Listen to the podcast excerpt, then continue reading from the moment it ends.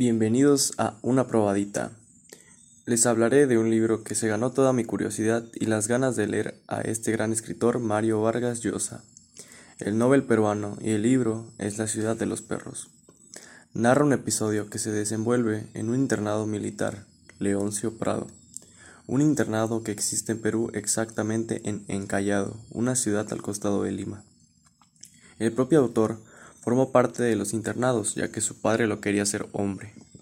Sobreviviendo a la ley del más fuerte, soportar los abusos de poder por los que están por encima de ellos.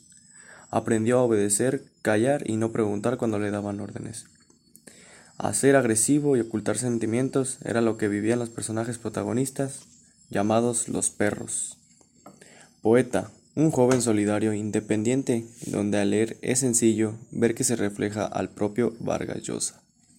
Esclavo, el que sufrió más en esta gran irracionalidad también. El jaguar, que se abre camino en el libro como un criminal. También está la malpapeada, una perrita que es querida y abusada por los cadetes, en la que se refleja donde la injusticia sobrepasa a la inocencia.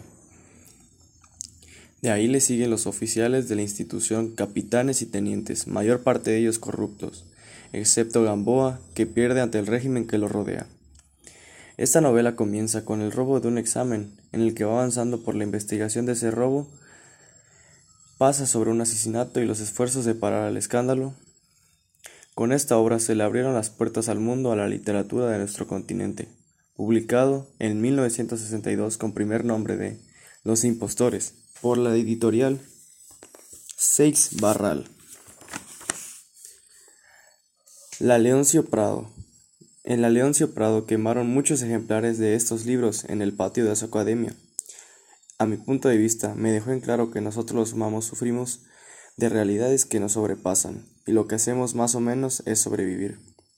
Gracias por estar conmigo en otra probadita de este gran libro. Nos vemos pronto.